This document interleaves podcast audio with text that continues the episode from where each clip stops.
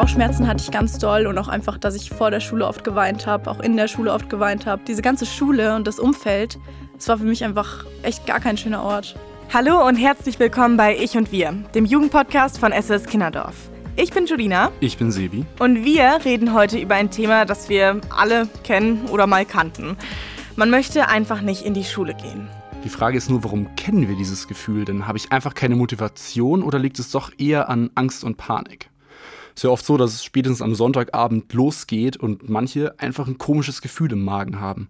Und da ist jetzt die Frage, an was liegt es denn? Ja, neben Sebi ist heute auch meine kleine Schwester Ayana bei uns hier im Studio. Ihr habt beide krasse Schulangst leider erleben müssen.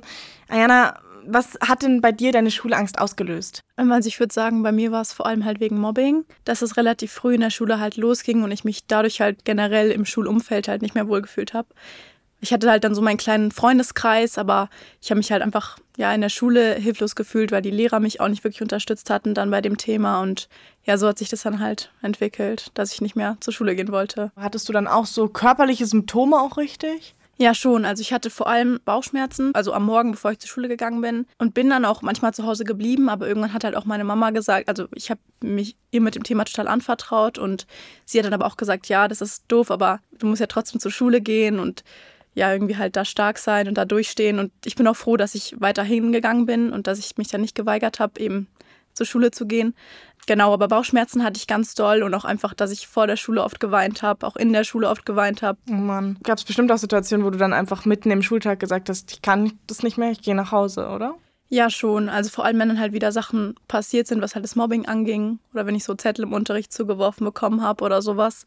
Ja, dann habe ich schon gesagt, dann gehe ich jetzt heim, das muss ich mit dann ja auch nicht aushalten so. Also bei dir waren es dann vor allem Schüler und Schülerinnen, die dich gemobbt haben? Genau, also es war halt vor allem äh, eine Mädchengruppe, mit denen ich halt anfangs befreundet war und äh, dann halt irgendwann nicht mehr. Und ich weiß auch überhaupt nicht, woher das Mobbing kam und deshalb war ich da halt auch so hilflos, weil ich absolut nicht den Grund kannte, warum ich da jetzt so fertig gemacht werde oder wurde. Und ich wollte wirklich nur in Ruhe gelassen werden. Also ich habe auch gar nicht gesagt, ich muss mit dem befreundet sein. Ich wollte wirklich einfach nur meine Ruhe.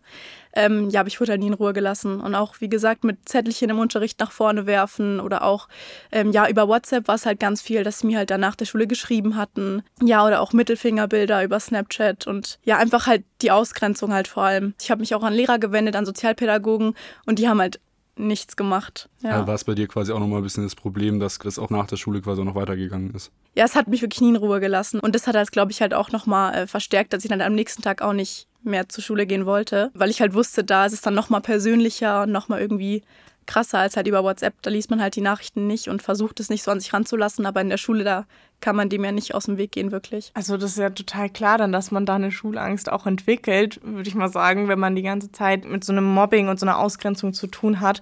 Was hatte das dann letztendlich auch für Konsequenzen für dich in deiner Schulleistung oder im Schulalltag generell? Lernen hat mir immer Spaß gemacht. Also die Schulleistung äh, hat da eigentlich nicht wirklich drunter gelitten. Aber was mir schwer gefallen ist, dadurch waren halt so Abfragen, auch vor der Klasse, weil ich halt einfach super ungern vor Menschen dann gesprochen habe, weil ich mir halt immer dachte, okay, was denken die jetzt von mir? Dann lachen sie über mich, danach wird irgendwie über mich geurteilt. Und das war mir halt wirklich immer super unangenehm. Und bei Abfragen, also klar, den Stoff konnte ich, aber ich war immer super aufgeregt. Also das ist auch heutzutage noch so, dass ich bei mündlichen Prüfungen immer sehr, sehr aufgeregt bin. Wenn ich halt wirklich Leute vor mir habe in meinem Alter, wo ich halt auch weiß, okay, äh, die reden über mich hinter meinem Rücken, das fiel mir immer super schwer. Sebi, wie war das denn bei dir? Weil du hast da ja auch Erfahrungen mitgemacht mit Mobbing. Mhm. Worum ging es da? Das hatte ich ja auch schon mal in einer alten Folge von uns angeteased.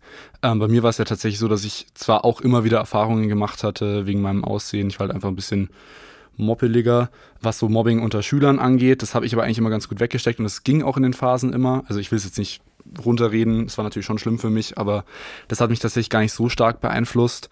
Äh, bei mir war es dann tatsächlich so, dass mich ein Lehrer ziemlich gemobbt hat. Tatsächlich auch wegen am Aussehen, was ich echt ziemlich krass finde, weil ich mir denke, gut, das ist ja ein Schutzbefohlener von dir und dass man da dann so drauf rumhackt.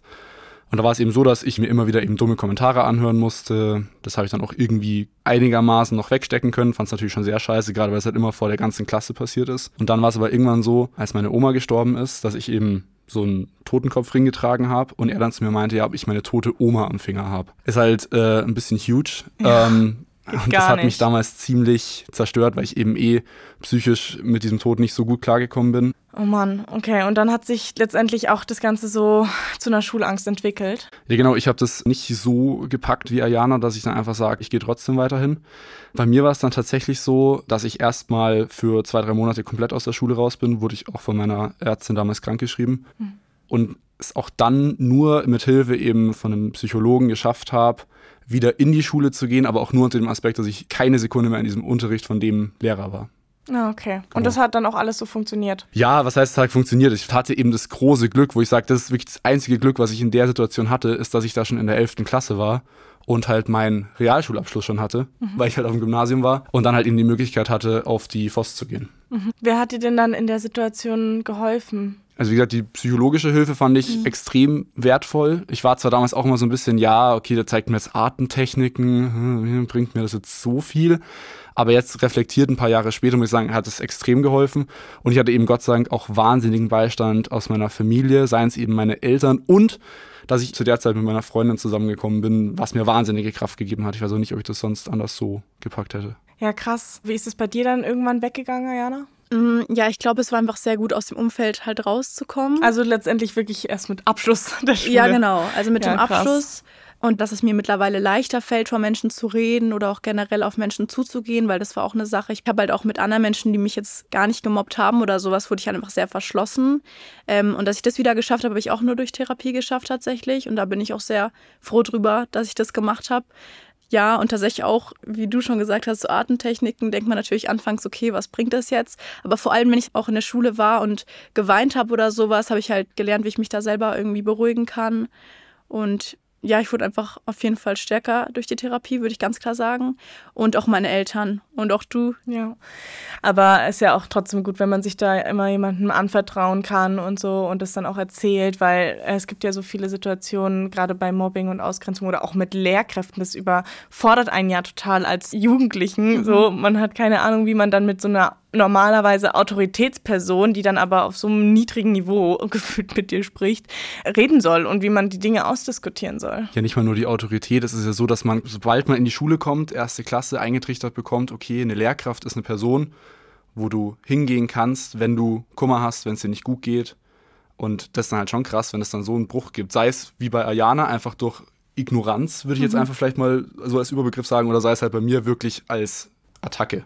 Ja. ja, was ich halt nur so schwierig fand, war halt, dass von den Lehrkräften halt wirklich überhaupt keine Unterstützung da war. Während der Corona-Zeit wurden wir halt in Gruppen äh, aufgeteilt und ich kam halt genau in die Gruppe mit all den Leuten, mit denen ich halt Probleme hatte.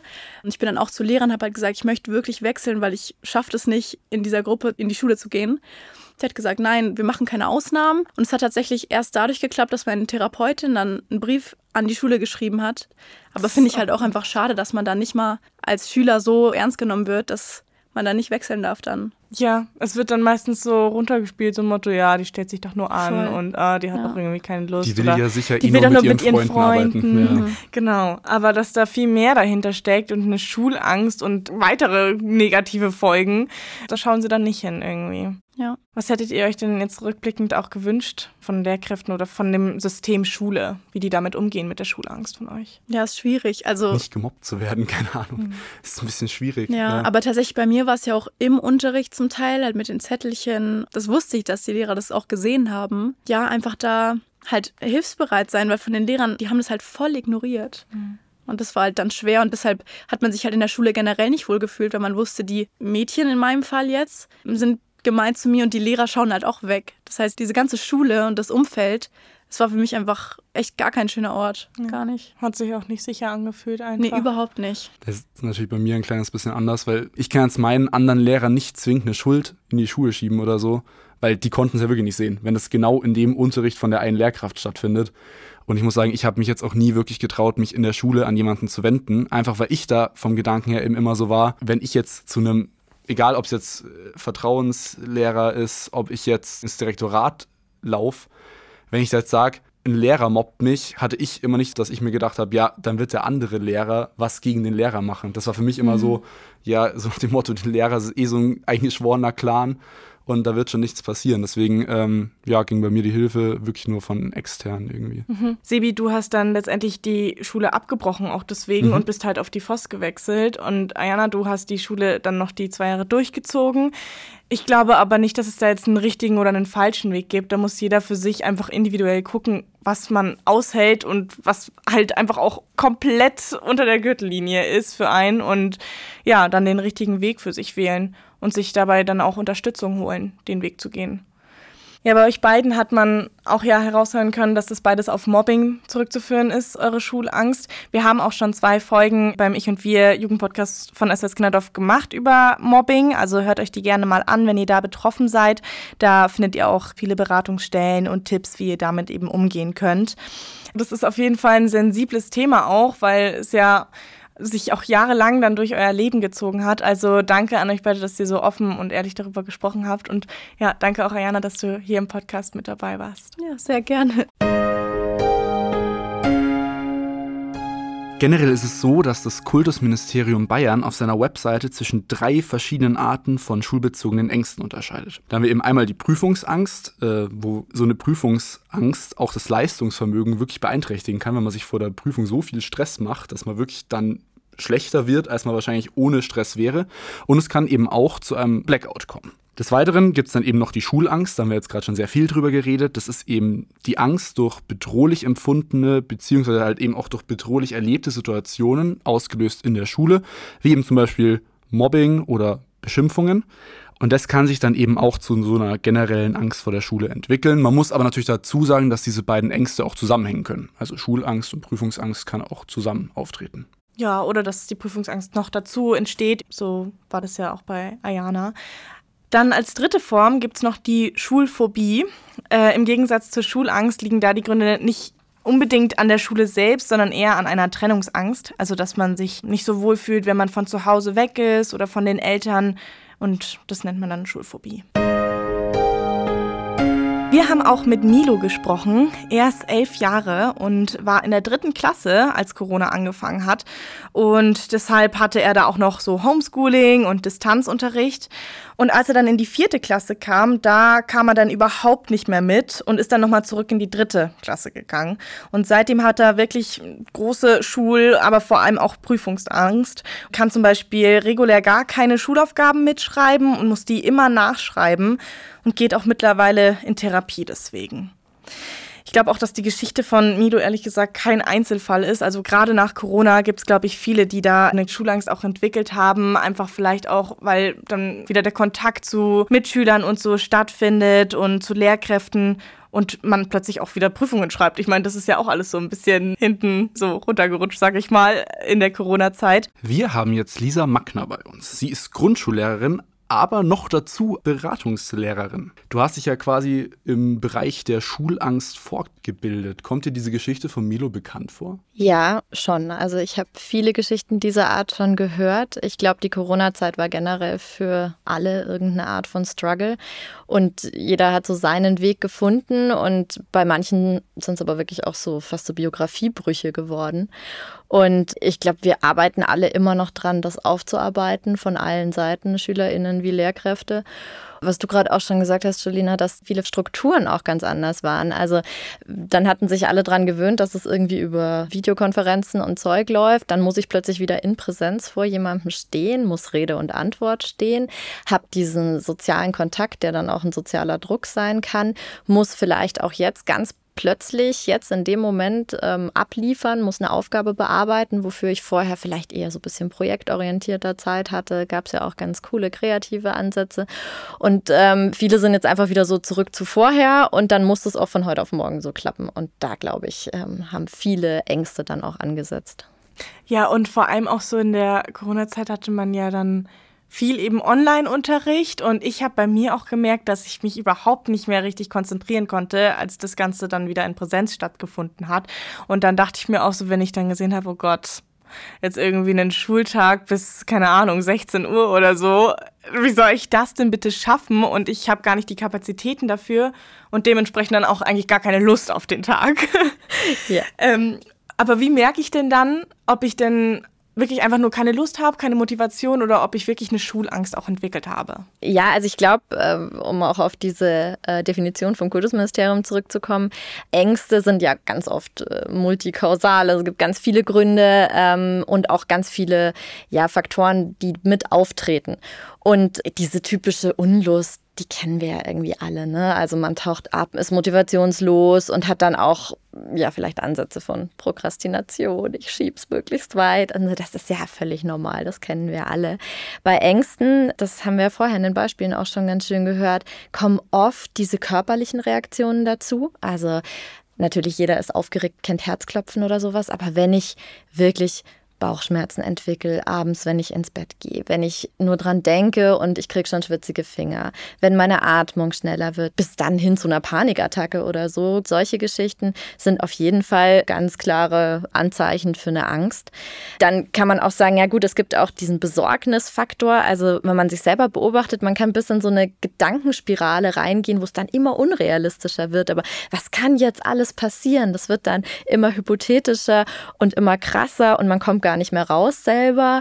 Oder man merkt dann halt auch, okay, man wird so ganz klassisch vom Verhalten her, wie der eigentlich mal der Sinn von Angst war, dann entweder man, man wird total aggressiv, reizbar oder man sucht die Flucht oder man stellt sich tot. Also es geht plötzlich gar nichts mehr und da kann der Körper ja auch erstaunliche Dinge und dann hat man auch einfach keine Kraft mehr. Mhm. Also all das, glaube ich, findet man bei der echten Angst, in Anführungsstrichen, bei der Angststörung dann sehr deutlich. Mal von diesem Corona abgesehen, was ist denn so der häufigste Auslöser bei den Schülern, dass es eben zu einer Schulangst kommt? Ganz viel hat was mit äh, Erwartungen und Erwartungsdruck zu tun. Ganz oft sehe ich das von Elternseite, dass da teils entweder unrealistische Ziele und Erwartungen da sind oder so die eigene Biografie. Also ich wollte ja eigentlich immer Arzt werden und deswegen muss jetzt auf jeden Fall meine Tochter da den Weg einschlagen und ohne Abitur geht sowieso gar nichts. Dass da so wirklich auch manchmal ganz subtil dann immer wieder so dieses Gespräch und immer wieder ein drauf, wenn jetzt doch nicht die perfekten Noten da sind und so. Und man dann mit so einem ganz, ganz wilden Selbstbild auch letzten Endes in die Schule geht. Und ähm, manchmal lernt man es aber auch von zu Hause oder von FreundInnen oder so. Also das kann auch erlerntes Verhalten sein, wenn ich einen extrem ängstlichen Vater habe, der immer sagt, ey, pass hier auf oder achte da drauf und es könnte jetzt was passieren. Ich habe auch Schüler und Schülerinnen, die haben in ihrem Kopf schon eine Angst drinnen. Ich sage, das ist völlig unrealistisch, dass das jetzt passiert, aber das ist eben gelerntes Verhalten. Und dann natürlich auch, da haben wir jetzt schon viele auch gehört, Erfahrungen mit anderen Menschen, Erfahrungen in Prüfungssituationen. Wir sind ja lernende Menschen und auch negative Erfahrungen prägen uns ganz extrem. Und man ist dann in so einer erlernten Hilflosigkeit gefangen, dass man selber gar keinen Weg mehr findet und sagt, okay, das, das kann ja nichts werden. Ganz oft, ich glaube, das haben wir alle schon von äh, FreundInnen gehört oder ich jetzt auch von SchülerInnen, das wird eh nichts. Also es kann nichts werden, da bin ich völlig von überzeugt. Und das macht ganz viel, so ein Mindset. Mhm. Wie gehst du dann als äh, Beratungslehrerin, aber auch als Lehrerin an die Sache ran? Also wenn du merkst, dass jemand von Schulangst betroffen ist? Also ich glaube, das Allerwichtigste ist Kommunikation. Also wirklich ins Gespräch gehen, hinhören. Wir haben jetzt ja auch schon ganz viel gehört von die Lehrkräfte haben mich nicht gehört, ich hab, bin irgendwie ignoriert worden. Ich sehe natürlich so beide Seiten. Ich weiß, dass wir immer so ein bisschen abwägen müssen ja auch, aber also wenn ich sehe, ey, da geht es jemandem schlecht, da sitzt jemand vor seiner Prüfung und zittert. Ähm, ich hatte erst heute ein Kind, das ein Referat halten sollte und völlig in Tränen aufgelöst dastand und nichts ging mehr. Natürlich schaue ich, dass ich dann mit dem Kind zur Seite gehe und dann tatsächlich sofort in dieses Strategiethema eigentlich rein. Diese Kleinigkeiten von Atemübungen, ja, die kommen einem manchmal erstmal saublöd vor, aber letzten Endes muss man sich da ein bisschen dazu zwingen, bis zu, was ich toll finde, dass man wirklich ein Kärtchen dabei hat, mit einem Satz drauf, so was ganz Banales wie, ich bin gut vorbereitet, ich schaffe das, ich kann das. Oder auch, finde ich auch immer schön, ich bin wertvoll. Völlig egal, was da jetzt kommt, egal welche Note ich schreibe, egal was ich tue, was ich sage, ich bin wertvoll. Und sowas kann ganz viel helfen. Ja gut, und dann geht es natürlich weiter. Also jetzt in der Beratungstätigkeit geht es dann auch bis dahin, dass ich dann mit Kindern Testungen mache. Also gibt es auch ganz wissenschaftliche Tools, wo man sagt, okay, hier habe ich zum Beispiel einen Fragebogen, dann können wir auch ein bisschen rausfinden, welche Art von Angst ist es jetzt und wo müssen wir dann ansetzen. Dann spreche ich wahnsinnig gern mit Eltern, weil das einfach wichtig ist und immer ein Netzwerk dazu gehört. Und was ich auch ganz entscheidend finde, ist, dass man mit den ganzen Lehrkräften spricht, weil man einfach auch individuelle Vereinbarungen treffen kann. Also da stellen sich zwar manche KollegInnen quer, aber die sind möglich, das geht alles. Von speziellen Prüfungssituationen nur der Lehrkraft eben was vortragen oder an einem anderen Termin oder in einem anderen Setting.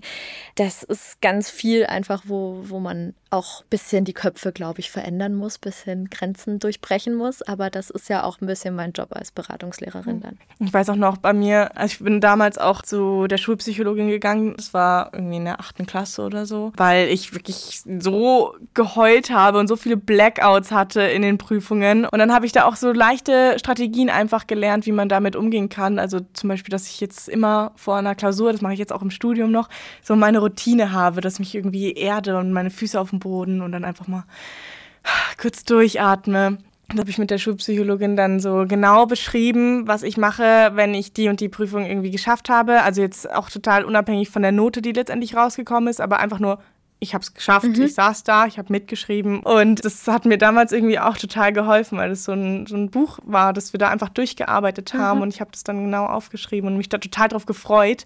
Sehr praktisch auch super, wenn man sich dann, wenn man es geschafft hat, durch so eine angstbesetzte Situation zu gehen, sich danach auch zu belohnen. Ja, total. Und ich finde es mega, dass du da zur Schulpsychologin gegangen bist, weil ich habe manchmal das Gefühl, dass sehr viel Scham behaftet, sehr viel Angst ist da auch da und dazu gibt es uns. Also wir sind da und ich finde es wahnsinnig wichtig, dass wir es schaffen, dass Schule ein Safe Space ist, dass man sich da wohlfühlen kann. Äh, was wir vorher auch gehört haben, ey, ich kann jetzt da nicht zu einer Lehrkraft gehen, weil äh, der kann ich ja nicht einfach sagen, ey, hören Sie auf damit oder so. Das heißt, da müssen wir viel auch damit arbeiten, dass wir wirklich reden, reden, reden und dass man sich auch jemanden holt, mit dem man vertraut ist, sagt, ich gehe jetzt mit jemandem dahin, also sich jemanden suchen und sagt, ja, der unterstützt mich jetzt dabei oder die. Und dann tritt man auch schon ganz anders auf und dann ist der Hilferuf auch größer. Und dann, glaube ich, geht da auch ganz, ganz viel. Man muss sich vielleicht manchmal auch vorstellen, dass man auch die äh, Lehrerinnen und Lehrer so ein bisschen schon davon überzeugen muss, dass hier wirklich Not am Mann ist und wirklich sagen muss, hey, mir geht's echt schlecht, weil dann können auch die sich wieder Hilfe holen. Also das ist ja oft so ein ganzes System, wo man dann einmal anstupsen muss und dann läuft auch viel, bis hin zur Therapie und solchen Dingen. Du hast jetzt schon gemeint, dass die Kommunikation da so ein bisschen key ist, eben sei es Schüler, Lehrer oder eben auch so unter Lehrern oder diese Eltern-Lehrer-Kommunikation. Was denkst du denn müsste sich generell noch so am Schulsystem ändern? Ähm, damit sich da was bessert, eben in Bezug auf diese Schulängste.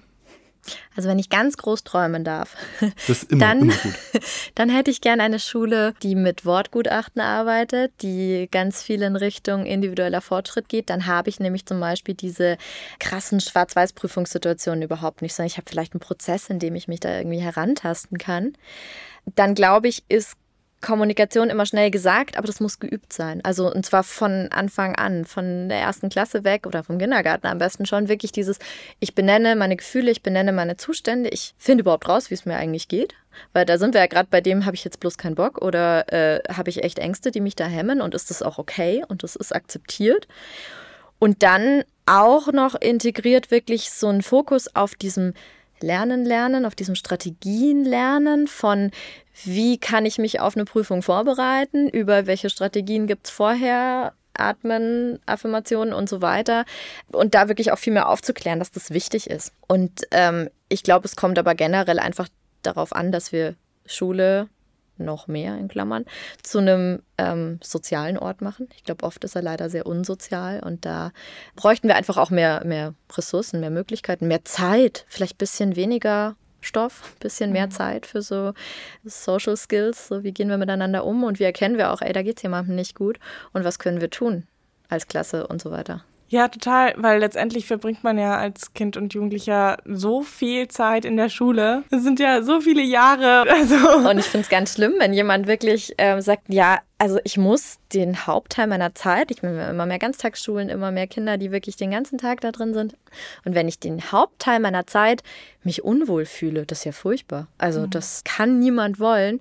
Und dann ähm, müssen wir da auch einfach mehr uns auch trauen und akzeptieren, dass das ein Thema ist. Ich glaube, es wird ganz viel auch totgeschwiegen, so diese Angst, weil das ist, ja, jetzt hab dich nicht so, stell dich nicht so an, mein Gott, jeder muss in die Schule, kommst du schon durch. Und manchmal ist es ja auch so, dass man sagt, jetzt brauche ich mal so ein bisschen diesen kleinen Tritt und dann traue ich mich, eine Präsentation zu machen, dann schaffe ich es irgendwie mal, meine Vokabeln zu lernen und dann läuft es auch. Aber da ist eben ein Unterschied dahingehend zu sagen, jetzt brauche ich Hilfe und ist es in Ordnung, mir diese Hilfe zu holen? Und dafür gibt es Beratungsstellen, dafür gibt es Profis, dafür gibt es aber auch das eigene Netzwerk. Es gibt eigentlich ganz, ganz viel, es ist nur gar nicht so bekannt. Also es gibt ganz viele Anlaufstellen und Möglichkeiten, aber da muss man wirklich ein bisschen graben oder die Leute direkt ansprechen. Ja, genau, so mögliche Beratungsstellen packen wir euch natürlich auch wie immer in die Show Notes. Also du hast uns jetzt ganz viele schöne Lösungen gezeigt. Mhm. Wie fändest du es, wenn man sagt, die einfachste Lösung wäre nicht einfach, wenn das Kind die Schule wechselt? Mhm. Was sagst du dazu? Das kann ein Neustart sein. Also ja, das kann helfen, aber niemals allein. Also es ist nie die Lösung, einfach zu sagen, okay, nächstes Schuljahr, ich gehe jetzt woanders hin und dann wird es schon passen. Das muss immer begleitet werden, weil manchmal sind es ja auch Muster, die dann sofort wieder auftreten. Und egal, ob es jetzt um Mobbingfälle geht, die ja auch einfach aufgearbeitet gehören und da muss man ja ganz viel für die eigene Seele auch wieder machen. Oder aber auch gerade ähm, andere Arten von Schulangst, Prüfungsangst eben auch, da nutzt es nichts, jetzt einfach die Schule zu wechseln, weil da habe ich genauso Prüfungen. Wenn ich Stress mit einer Lehrkraft habe, dann ist es vielleicht leichter, wirklich da direkt zu schauen, okay, entweder außerhalb dieses Unterrichts, also vielleicht funktioniert einfach diese Kombi nicht oder andere Wege zu finden. Aber du hast ja erzählt, du hast Schulart auch gewechselt quasi, mhm. hast dieses System Gymnasium hinter dir gelassen. Ich glaube, da ist halt auch viel so an, an Druck, den dieses, dieses Wort, diese Schule schon auslöst und auch an ja, Konzept. Ist ja, generell beim Gymnasium. Du hast ja vorher ja. auch angesprochen, auch so, den, den, hatte ich Gott sei Dank nie, aber so der Erwartungsdruck von außen ja. und auch der Erwartungsdruck von den Eltern oft. Genau. Der bei mir, wie gesagt, Gott sei Dank nicht war und meine Mama mich unterstützt hat, geh doch bitte auf die Forst und ja, lass das Gymnasium ja, hinter dir. Ja.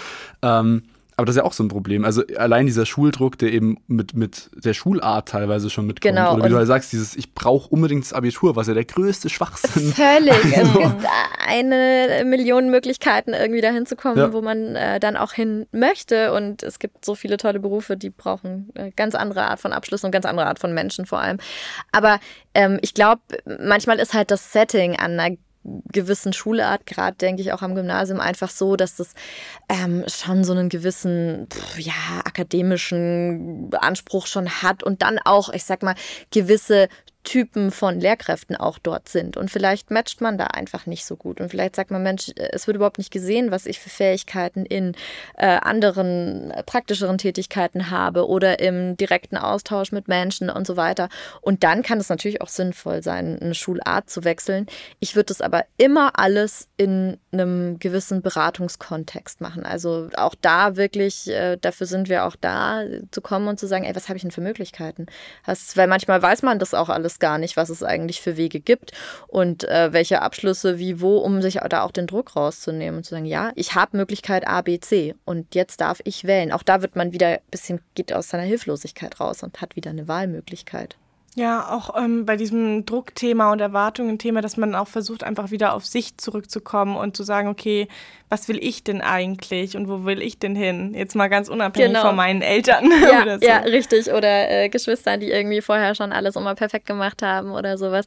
Der Fokus darauf, dass es einem einfach gut geht. Also ich finde, das ist so viel wichtiger als die Anzahl an Einsen in irgendeinem Zeugnis. Und auch, dass man Strategien für sein ganzes Leben findet. Weil ich meine, das hört ja nicht auf, nur weil man dann irgendwann vielleicht irgendeinen Abschluss in der Hand hat.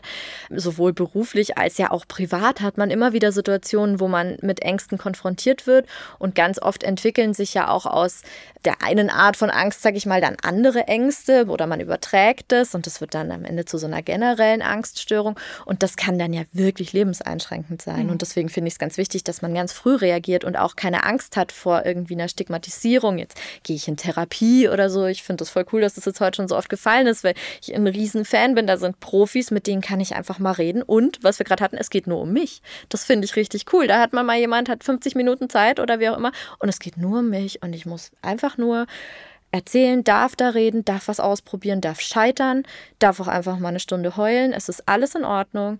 Und ich habe jemanden, ich muss da nicht allein durch. Und auch jemanden, der mal raus ist aus diesem Familienkontext. Weil mhm. manchmal, gerade wenn jemand kein gutes Elternumfeld hat, dann ist es, denke ich, wahnsinnig wichtig, andere Stützpunkte zu haben. Einmal das und auch kann ich jetzt zum Beispiel noch ergänzen, was bei mir war. Ich, klar, hatte da sehr gute Kommunikation mit meiner Mama, aber ich wollte der zu einem gewissen Zeitpunkt auch einfach keinen Kummer mehr bereiten. Das mhm. ist ganz mhm. krass. Ich habe dann gar nicht mehr offen gesagt, was ich überhaupt denke, sondern war so, ja, ja, geht langsam Passt schon wieder schon. besser.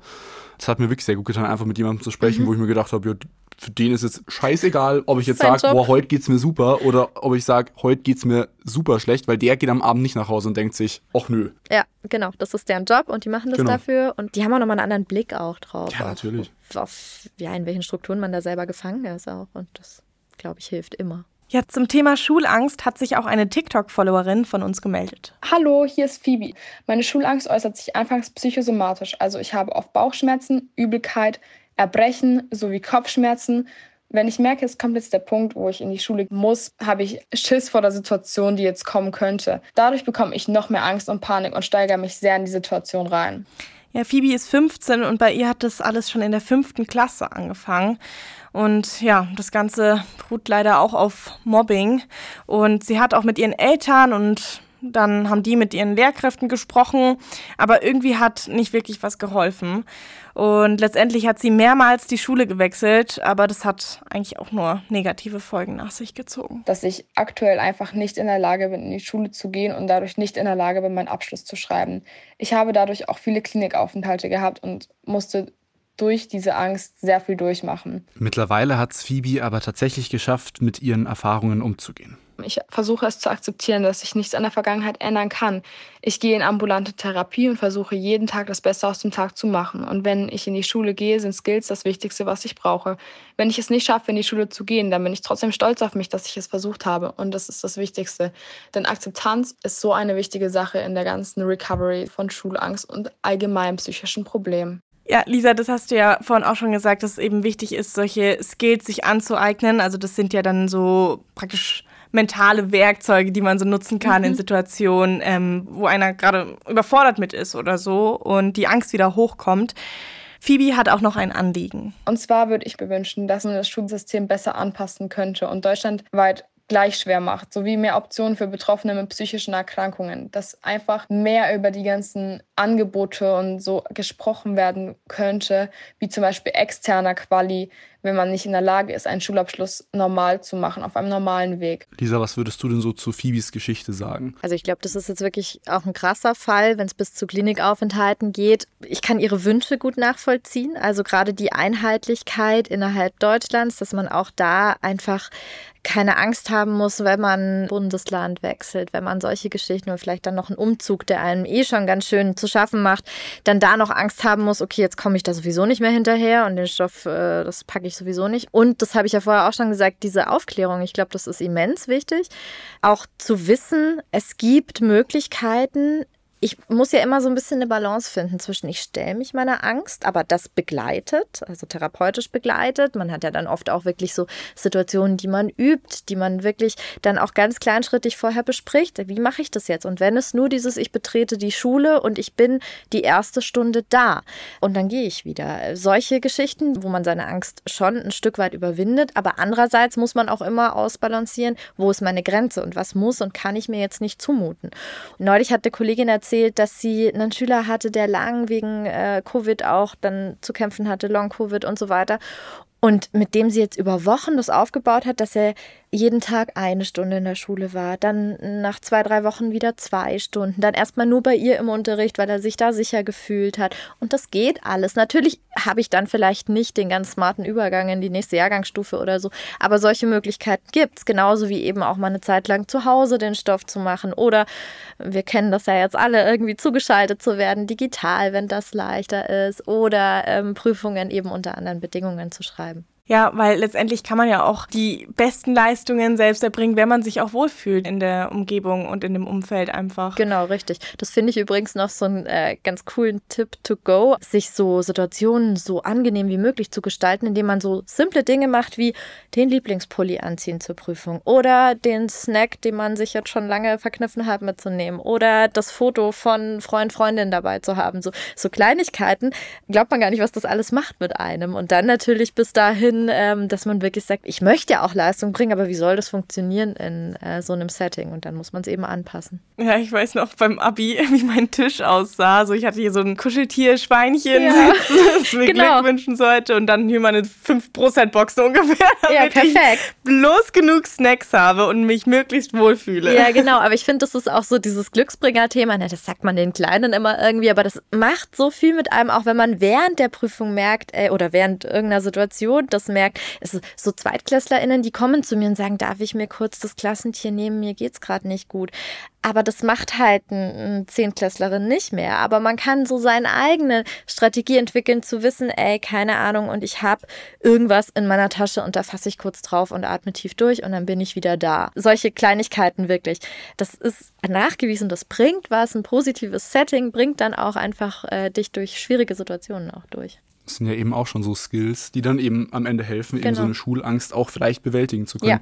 Selbst wenn es kleinschrittig ist oder halt eben kleine Erfolge zu erzielen, was ja wirklich der erste Schritt zur, in Anführungszeichen, Besserung ist. Total, richtig. Jetzt gibt es ja aber auch noch den Fall, dass es wirklich Leute gibt, die nicht in die Schule wollen, nicht weil sie Angst haben, sondern weil sie einfach keinen Bock haben. Klar. So geht es zum Beispiel Noah.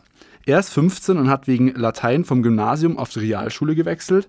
Es ist jetzt aber so, dass es ihm dort immer noch keinen Spaß macht. Also da ich keine Motivation für die Schule habe, das äußert sich bei mir eigentlich schon immer direkt am Morgen. Und das Erste, an das ich denke, dass ich heute am liebsten zu Hause bleiben würde und nicht in die Schule gehe. Weil ich die Schule halt eben mit einem schlechten Ort verbinde und nicht mit einem Ort, bei dem man Spaß hat und neue tolle Sachen lernt. Und trotzdem hat Noah auch eine Idee, was er sich jetzt bezüglich Motivation wünschen würde. Zum Beispiel, dass die Lehrer einen mehr motivieren und dass man durch diese Motivation von denen mehr Lust hat, zu Hause seine Sachen zu bearbeiten oder für Prüfungen zu lernen. Und es ist, glaube ich, besser, wenn man von den Lehrern gelobt wird, als dass, wenn man was schlecht macht und dafür bestraft wird. Wir haben jetzt heute generell schon sehr viel gehört, wie wichtig eigentlich diese Lehrerpersönlichkeit in dieser ganzen Geschichte ist.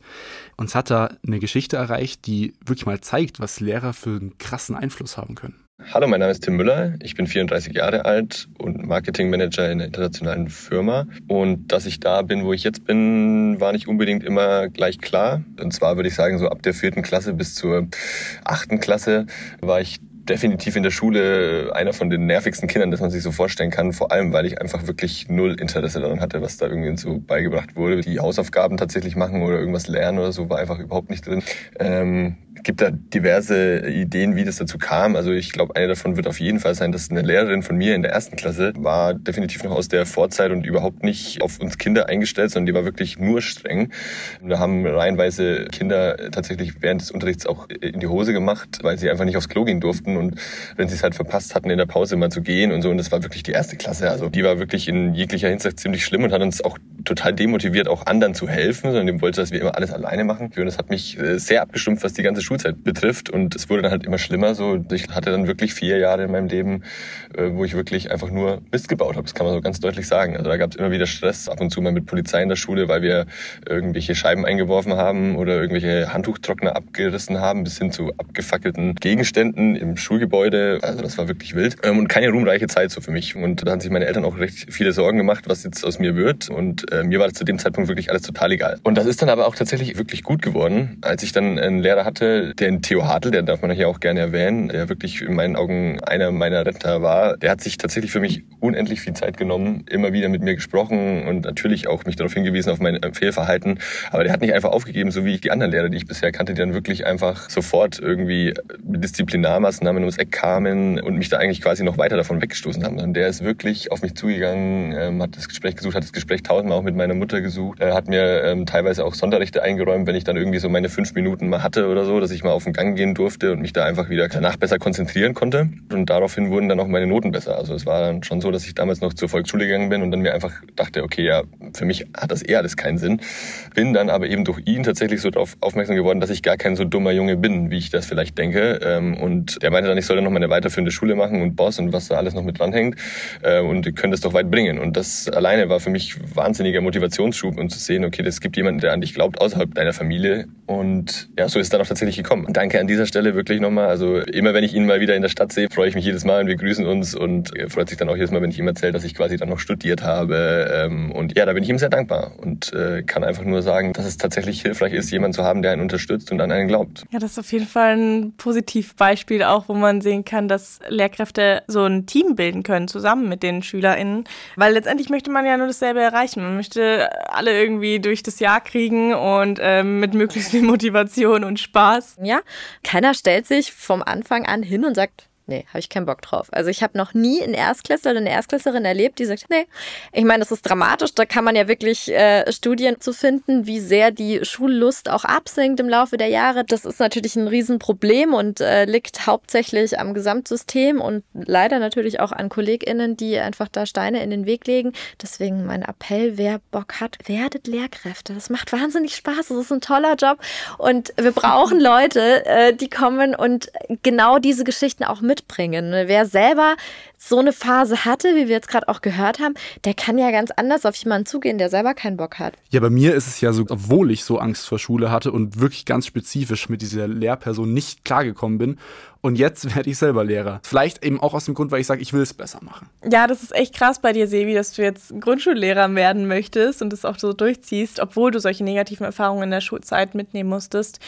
Philipp hat auch eine ähnliche Story. Motivation bei der Schule war früher ja eher gering. Äh, ging schon los, dass meine Grundschullehrerin mir immer so Smileys ins Heft gemalt hat, ob ich Hausaufgaben gemacht habe oder gut, schlecht. Ich habe von der 5. bis zur 12. nur Hausaufgaben gemacht, wenn es wirklich sein musste, wenn es abgegeben werden musste.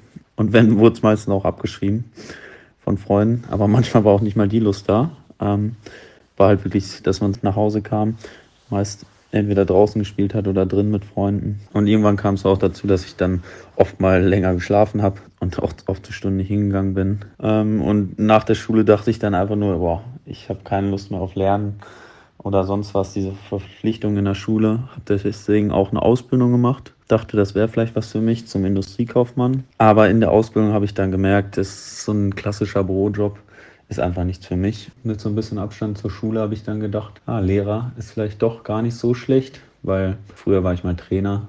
Arbeit mit Kindern hat mir eigentlich schon immer Spaß gemacht. Einfach dieses, man kann irgendwie Kindern helfen, irgendwie prägen auch so ein bisschen. Und ich denke auch, dass ich vielleicht durch meine eigene Schullaufbahn so ein bisschen vielleicht einen anderen Blick habe als viele andere Lehrer, die da vielleicht kein Verständnis für hatten. Ich denke, dass ich da vielleicht auch auf Kinder eingehen kann, die vielleicht auch nicht so motiviert sind und dass ich da irgendwie probiere, denen irgendwie zu helfen. Und dann habe ich halt die Ausbildung auf jeden Fall noch fertig gemacht und dann habe ich mit dem Studium angefangen. Arbeite nebenbei auch in der Grundschule und mittlerweile mache ich auch so Schwimmkurse. Danach ist man auch echt geschafft, aber wenn man da drei Wochen Schwimmkurs gibt und man sieht am Anfang, die können gar nicht schwimmen. Am Ende äh, machen sie ihr Seepferdchen, sind überglücklich. Also es hört sich doof an, aber diese Kinderaugen, wenn die sich dann einfach freuen, dass sie ihr Seepferdchen haben, die Eltern sind stolz und zeigen dann auch Dankbarkeit.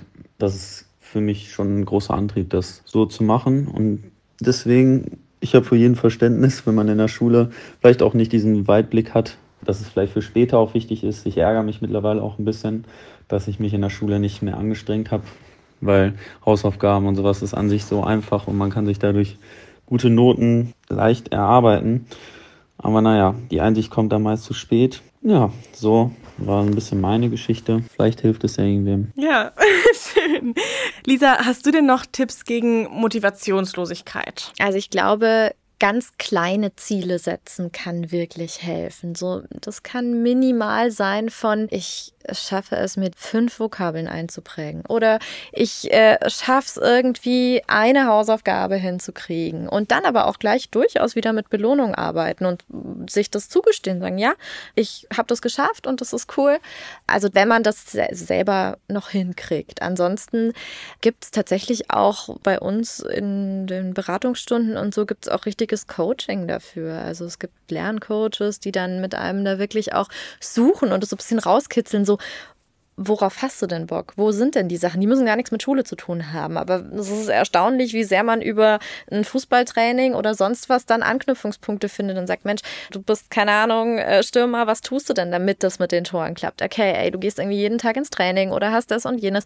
Und das kann man dann ganz gut übertragen, sagen, okay, jetzt musste ich hier nicht Weltklasse werden, aber kleine Schritte und dann hilft es oft. Und dann kann man da wirklich kleine Strategien finden und die ersten Erfolgserlebnisse sind oft die Anknüpfungspunkte. Und wenn man dann merkt, ey, wie cool fühlt sich das eigentlich an, wenn ich mal was kann, dann kommt man auch da so in diese Richtung. Sehr gut. Also ähm, ich glaube auch kleine Ziele setzen ist da auf jeden Fall schon mal ein super Ding. Oder auch so Lerngruppen helfen mir jetzt auch im Studium total. Ja. Einfach sich gegenseitig motivieren und sagen, komm, wir ziehen das jetzt durch, wir setzen uns jetzt hin. Voll, das finde ich eh ja. eh ganz wichtig, dass man auch das nicht unterschätzt, so als Freund oder Freundin, so im Umkreis zu sagen, ey, ich merke, da tut sich irgendwie jemand gerade schwer man kann da ganz viel selber auch auslösen, indem man da entweder voll mit reingeht und sagt, ja, ey, ist alles scheiße, habe ich eh keinen Bock drauf mhm. und ja, lass uns mal da nur Mist bauen und so.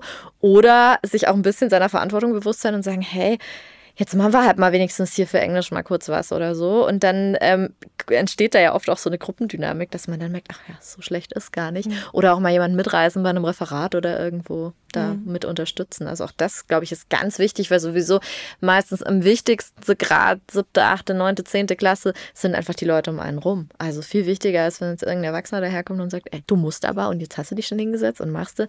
Ja, äh, hier rein, da raus und fertig. Auch als Appell für alle da draußen, schadet nie, auch mal einem Kumpel oder einer Kumpeline mal ein Lob zu geben. Wir müssen sowieso viel mehr loben. Also das, ist, das macht was mit einem. Sprache schafft Realität und wenn man sich hinstellt und sagt, ja, ey, ich finde, das hast du gerade richtig cool ja. gemacht. Auch da kann man tatsächlich von den Kleinen noch was lernen. Das ist total süß. Heute erst dritte Klasse Referate gehört und dann kommen die wirklich hinterher und sagen, das hast du voll gut gemacht und das sieht voll schön aus, was du da gemacht hast. Und dann wird man gleich zwei Zentimeter größer und geht da anders raus. Und warum verlieren wir das eigentlich, je älter wir werden? Das ist voll schade. Ja. Generell mal links und rechts gucken, wie geht es denn meinen Mitschülern oder Mitschülerinnen und wie kann ich helfen, dass die einfach auch eine schöne Schulzeit haben und damit positiven Erfahrungen einfach rausgehen. Danke, Lisa, dass du hier warst. Ganz, ganz vielen Dank. Es hat sehr viel Spaß gemacht mit Mir dir. Mir auch. Dankeschön. Kommen wir jetzt noch zu unseren SOS Lifehacks. Wir haben ja gerade schon viele Tipps auch von der Lisa gehört, aber wir fassen noch mal so ein paar Tipps generell einfach zusammen. Wichtig, Schule macht nur einen kleinen Teil deines Lebens aus und nimm vor allem auch die positiven Aspekte mit und freu dich auf deine Freunde oder Freundinnen, die du in der Schule triffst oder auf die Zeit dann nach der Schule. Denn Noten sind nicht alles. Es ist auch ganz okay, mal nicht so super gut in der Schule zu sein. Und wenn du wirklich von Schulangst betroffen bist oder von Motivationslosigkeit oder von Prüfungsdruck, dann frag dich auch, woher das kommt. Vielleicht setzt du dich selber unter Druck, vielleicht kommt der Druck auch von außen und wenn dich das sehr beeinträchtigt, dann sprich auch mit deinen Eltern darüber oder Lehrkräften, Psychologen, hol dir Unterstützung.